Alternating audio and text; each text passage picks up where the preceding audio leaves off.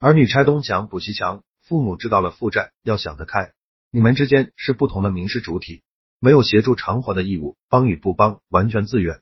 家庭有一定经济能力，轻易帮儿女还了款，并非好事。教训不够深刻，就不会长记性，很快就原谅自己，还会不断犯错，造成越来越严重的后果，迟早承担不起。对于普通家庭，帮忙也许是杯水车薪，盲目还款只会冲抵了息费和违约金。接下来生活不易，儿女要长期承受经济压力，父母可以在衣食住行上。多担待和接济，无论家庭什么情况，狠心让儿女自己偿还。经历过挫折和磨难，才能成长。